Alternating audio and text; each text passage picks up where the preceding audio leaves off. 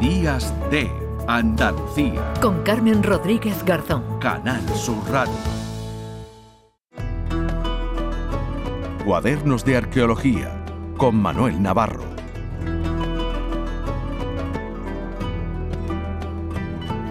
Pues a punto ya de llegar a las 10 eh, menos 20 minutos, eh, damos la bienvenida a nuestro aventurero Manuel Navarro. Hola Manolo, ¿qué tal? Hola, buenos días, Carmen. Buenos ¿Qué tal días. todos? Bien, aquí ya de, terminando el puente para quien lo haya tenido, claro. Sí, tú lo has dicho, para quien lo haya tenido. Para quien lo haya tenido. bueno, seguro que hay eh, muchos eh, que nos están escuchando, que han disfrutado del puente o que tienen pensado hacer algún viaje, bueno, pues a...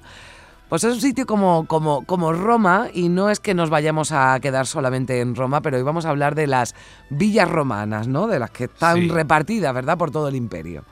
Están repartidas por todo el imperio, por todo lo que fue, muy bien dice el territorio de Roma, un tipo de, construcción que, bueno, ahora nos aclarará nuestra invitada, que yo creo que hunde sus raíces en un pasado más antiguo, es un tipo de, vivienda, explotación que, es muy mediterránea, que se ven diferentes culturas, que ha ido atravesando un poco todas estas capas de civilización, probablemente desde el segundo milenio, seguro desde el primero antes de Cristo, y que en, concretamente hablando del, del, ámbito romano supone el, la caída del imperio en Occidente eh, una migración eh, permanente de las ciudades hacia estas villas, ¿no?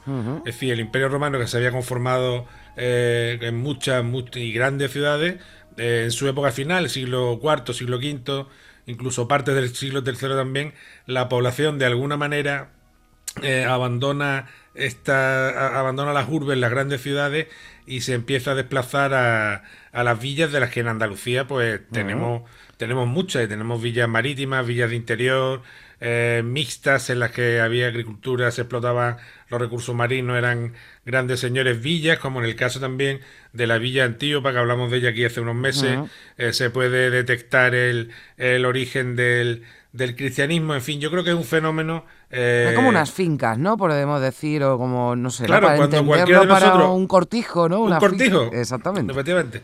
Cuando cada uno de nosotros vamos por el campo andaluz y vemos un cortijo, sobre todo si es un cortijo antiguo, muy probablemente debajo haya una villa romana. Bien. Muy probablemente. Hay una muy famosa, ¿no? De la villa de, del Salar, ¿no? De, Granada, que precisamente ha cogido una cita, ¿no? En la que se han hablado de esas villas romanas, Manolo ha cogido una cita, ha cogido un congreso y esa es la, la razón, eh, bueno, además de porque es una gran experta en, la, en, el, en, el, mundo de las villas romanas, eh, es la razón, este congreso, al que ella ha asistido, por la que hemos llamado a Alessandra Chevarría, que es, catedrática de la Universidad de, de Padua y es una persona eh, con la que nos une una buena relación y que además hemos tenido oportunidad de, de trabajar con ella en diferentes ocasiones, algunas muy recientes, hace pocos meses, mm. recordará hace semanas, cuando hablábamos de las catacumbas romanas. Eh, bueno, pues ella era, fue nuestra Cicerón en las catacumbas, en ese submundo de la periferia de Roma. Eh, fuimos de su mano recorriendo eh, todo aquel mundo tan, tan complejo del, del origen de, de, los funerarios en el, en el cristianismo. Así que no sé si está ya, ya, está, ya está. Alejandra por ahí la, y la podemos saludar. Ya la vamos a saludar. ella necesita, ella necesita su tiempo también para explicarse. bueno, eh, bueno como, hoy, como hoy tenemos tiempo, ¿eh? tenemos tiempo de, sobra, vamos, vamos a saludar ya a, Alejandra. Hola, ¿qué tal? Buenos días. Hola, ¿qué tal? ¿Qué quiere decir Manuel? Que yo necesito mi tiempo, que hablo demasiado.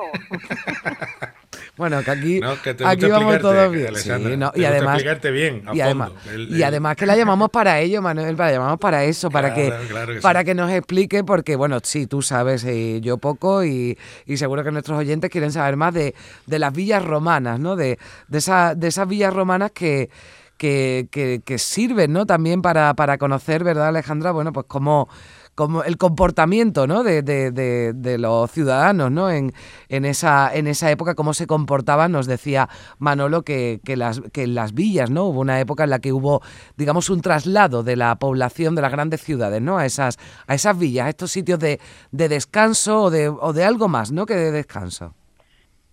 Bueno, más que traslado, el traslado como el que hacemos hoy, los fines de semana. Ah, bien, segundas residencias, ¿no? Cuando, Exacto, era una especie de segundas residencias eh, que se construyen en época alto imperial, pero que, digamos, lo que es muy curioso es que la fase de, mayor desarrollo y monumentalización y riqueza de estos conjuntos es justamente eh, al filo del final del Imperio Romano, ¿no? En el siglo IV y hasta la mitad del, del V se desarrollan mucho.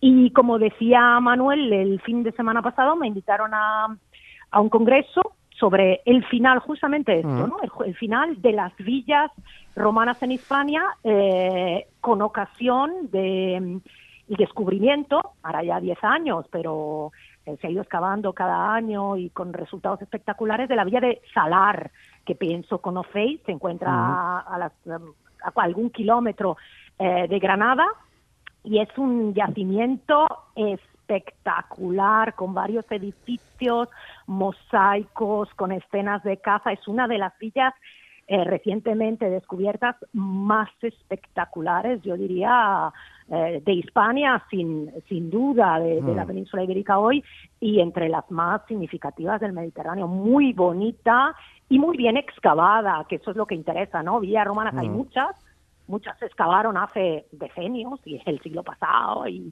y se conocen, pero una antes se excavaba pues para encontrar los mosaicos, los capiteles, las esculturas y hoy lo que nos interesa más es realmente ver cuándo se construyeron, cuándo se abandonaron y por mm. qué, ¿no? Los romanos fueron durante siglos a estas villas y podemos comparar una villa perfectamente, yo que sé que está en Grecia, con una que está en Inglaterra, con una que está en Alemania, eran exactamente o muy parecidas, ¿no? Demuestran un sistema de vida muy parecido de las élites romanas. Y te preguntas por qué de un día para otro prácticamente eh, desaparecen. Es un, un congreso muy interesante. Se presentaron otras villas también de Andalucía, por ejemplo, Fuente Álamo, que es otro yacimiento en la provincia de Córdoba, si no recuerdo mal, eh, espectacular, y villas del resto de, la península que se caracterizan justo por eso, ¿no? Por excavaciones recientes que nos permiten conocer mejor cómo era ese sistema de vida y sobre todo yacimientos que están en activo, se están excavando y que pueden ser visitados por eh, todos nosotros, por la gente del territorio, por extranjeros y que constituyen este el salar es muy especial en ese en ese caso, pero no la única, constituyen motores de desarrollo. O sea, mm. en Salar, no sé si todos tenéis en cuenta este, este pueblo, es un pueblo muy pequeño, creo que tiene 3.000 habitantes o incluso menos. No sé, yo no lo conocía, no había jamás oído hablar de, de ese sitio y gracias al descubrimiento, el alcalde, mm. la administración local, han conseguido que el pueblo salga en el mapa, digamos, de la España, de la Andalucía vaciada y, se hacen muchísimas actividades, se han construido nuevos bed and breakfast, eh, lugares para que la gente vaya a visitarlo, o sea, eh, vaya promoción, ¿eh? que le está haciendo, que le está haciendo Alejandra al Salar, que está muy bien, claro que sí, está fantástico, vamos, estará el alcalde encantado con Alejandra, desde luego, estará. No, no, pero no es la única, no te digo, no es la única, también, yo que sé, eh, Fuente, Fuente Álamo también, sí. es otra de las villas que, mm. que tienen este tipo de cosas ¿Y habéis llegado, Alejandra, a alguna conclusión, o sea, en este encuentro de por qué hubo ese abandono, no sé, bueno, pues prematuro, ¿no? Y de repente de, esa, de esas villas. Digamos que prematuro, eh, se abandona más o menos a mediados del siglo V, ¿eh? en algunos casos un poquito antes, en algunos casos un poquito después.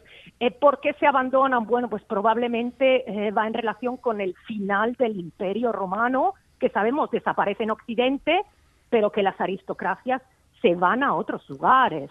En España sabemos muy bien de la familia, por ejemplo, del emperador Teodosio, que eh, vivían, tenían grandes propiedades en el territorio del, de la meseta, en el área del Duero, y cuando las historias empiezan a ir mal dadas, que empiezan a llegar bárbaros.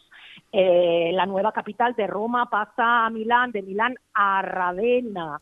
La gente empieza a irse a Constantinopla, que es un nuevo polo de, de riqueza y de poder, pues van abandonando las villas. Lo que es lo hmm. más interesante, o, lo que yo me pregunto, yo hice mi tesis doctoral justo sobre este tema hace 20 años, pero llevamos un montón de años discutiendo sobre esto, yo lo que me pregunto es si el abandono de las residencias, es decir, el abandono de la, de la casa en sí, implica el abandono de la propiedad hmm. que, en la que se basaba la economía de, estas aristocracias, o si estas propiedades son de alguna manera absorbidas por los nuevos pueblos en Hispania, eh, los visigodos que entran en, en, la península y cómo esta gente pasa a explotar eh, estas propiedades, ¿no? Es, es, muy interesante porque además esta gente, los visigodos, construyen nuevas villas, pero que son mm. totalmente distintas. Ya no tienen mosaicos, ya no tienen termas, ya no tienen esculturas, son más bien grandes,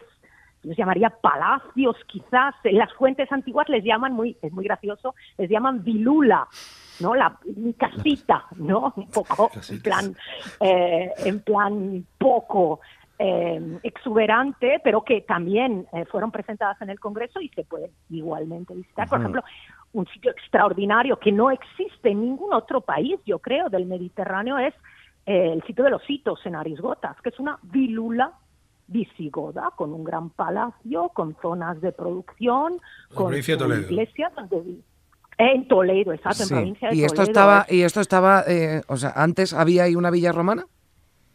No, en ese caso no, en ese caso mm. no hay nada, era una gran propiedad, pero muy cerca, por ejemplo, muy cerca, relativamente mm. cerca está Carranque, mm. que era otra gran villa, ¿no? A veces sí, a veces hay reutilizaciones que sabemos que eh, son de otra gente, a veces bárbaros, a veces no.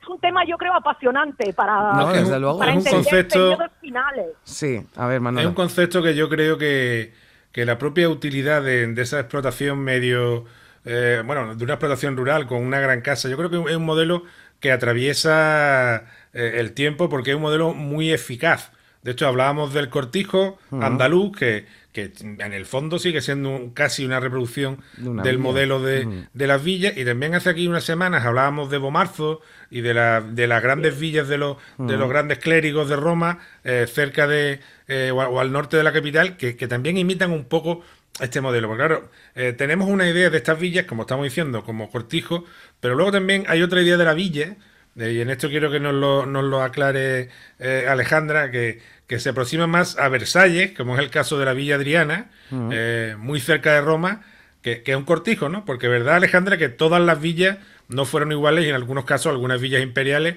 como la Villa Adriana de la, de la que estamos hablando en este momento, eh, bueno, las cosas eran, eran distintas. Háblanos un poco de esas villas mucho más monumentales, mucho más grandes que tenían otro significado.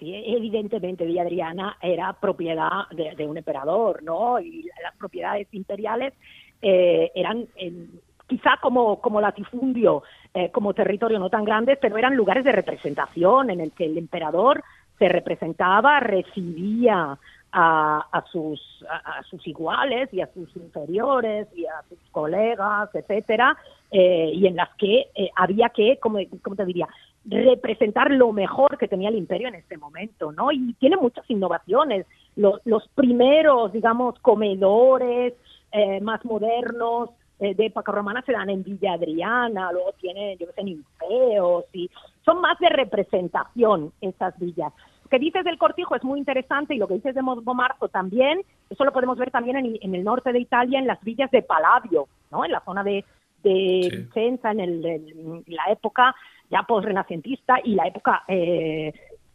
eh, en que las grandes aristocracias vuelven al campo.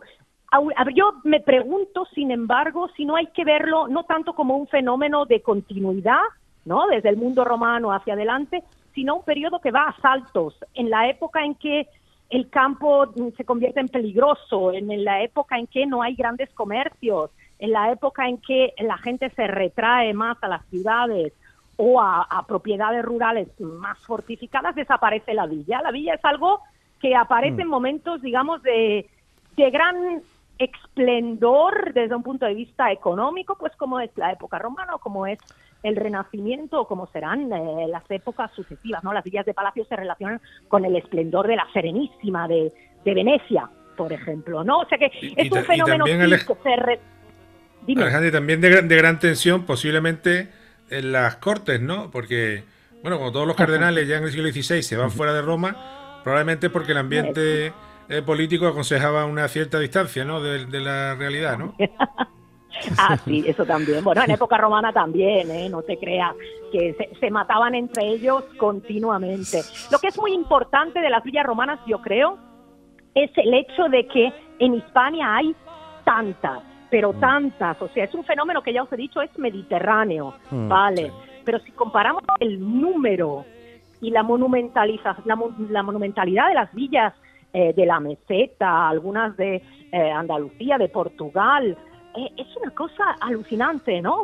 tantas, tan bonitas, tan ricas. Y eso nos tendría que llevar a preguntar un poco sobre el papel real de Hispania durante esta época, sobre todo durante la antigüedad. Pues eso seguro, seguro que nos da para, para otro debate, centrarnos en Hispania, pero ya nos quedamos eh, sin tiempo. Alejandra, muchísimas gracias Alejandra Chavarría por estar con nosotros. Eh, te mando un, un saludo muy cariñoso. Gracias, Alejandra. Gracias a vosotros. Gracias, Manolo. Un beso fuerte. Gracias a vosotras. Un beso fuerte. Hasta la próxima semana.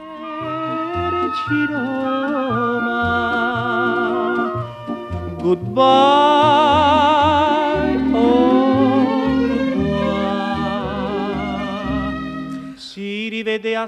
Tenemos una eh, cita pendiente antes de llegar a las 10 eh, de la mañana con el Bosque del Cobre. Ya lo apuntábamos al principio, los eh, pueblos de la serranía de, de, Ronda, bueno, pues se han, digamos, unido, forman parte de ese Bosque del Cobre como reclamo turístico es un bosque, bueno, pues de pinos, cerezos, alcornoques, robles, castaños eh, que tienen ahora, bueno, pues ese color ocre y cobrizo que hace que reciba ese nombre. Forman parte de ese bosque compartido localidades como Alpandeire, Benadalid, Benalauría, Cartagima, Juzcar, Pujerra y también Parauta, su alcaldesa Catrín Ortega. Ya nos escucha a esta hora, alcaldesa, buenos días.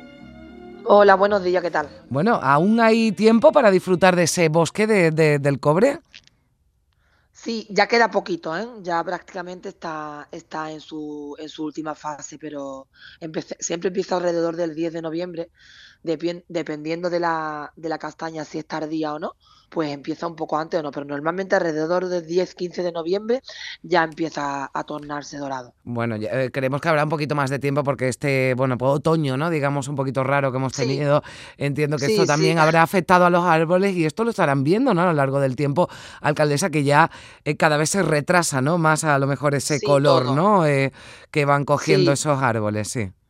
Sí, todo depende también un poco porque como ya tenemos el verano, que es que no, no empieza a llover, antiguamente empezaba siempre a llover en septiembre, entonces siempre entrábamos en fecha perfecto, como, como ya nos pegamos todo el mes de septiembre sin, sin que caiga ninguna gota, pues entonces todo eso empieza a retrasarlo mm. un poco más. Bueno, hay rutas, ¿verdad? Son senderos, ¿no? Que, que, que van de un municipio a otro, ¿no? Municipios algunos de los que hemos nombrado, pero, pero son muchos más con los que eh, entiendo que serán ya, ¿no? Muchos los, los visitantes durante el puente han tenido han tenido muchas visitas. Muchísimo, una barbaridad una barbaridad, o sea, superamos las 2.000 personas eh, semanales. Claro, al final pueblos como nosotros, que no tenemos unas grandes infraestructuras, pues mm, se nota muchísimo. Y a nosotros en nuestro caso en concreto se nos junta el bosque de cobre con el bosque encantado y es, ahora mismo estamos virales y en temporada alta llegamos a colapsar el pueblo. Nos tienen que cortar la Guardia Civil la carretera a partir de las 12 del mediodía. Bueno, el año pasado incluso tuvieron una incidencia, ¿verdad, alcaldesa, en ese bosque encantado porque se llevaron, aunque después apareció, ¿no? Uno de los conejos con el que daban la bienvenida, ¿no? Al pueblo, a, a los visitantes, ¿no? En las fiestas, ¿no? En la fiesta de, del conejo, sí, teníamos un conejo en la entrada del pueblo con haciendo un poco la, el papel de saludar y se lo llevaron por la noche, sí, apareció a, 16 kilómetros del pueblo, 21 días después. ¿Dieron con quién se, lo había llevado? ¿Dieron con quién se lo había llevado o no? ¿O eso nunca se supo? Nos lo, nos lo trajeron un padre y un hijo, que el padre iba a llevar al hijo a la facultad. Y saliendo de Juzcar en concreto, pues se lo encontraron en la cuneta. Pero me imagino que lo acabarían de poner porque después de 21 días lloviendo estaba eh, recién puestecito el tío limpio y todo. lo habían cuidado por lo menos, alcalde. Sí, la verdad que vino muy cuidado, vino muy cuidado. Bueno, pues el bosque del, del cobre, el bosque encantado también en, Parauta y que desde luego pues está sirviendo para que sean muchos los visitantes que vayan a estos eh, pequeños pueblos pero que reciben, ¿verdad? Encantados a todos los, los visitantes que quieran, que quieran acudir. Pues eh, alcaldesa de Parauta, Catrín Ortega, muchísimas muchísimas gracias por, por estar con nosotros y que, y que tenga un feliz domingo. Gracias. Igualmente, gracias, un saludo.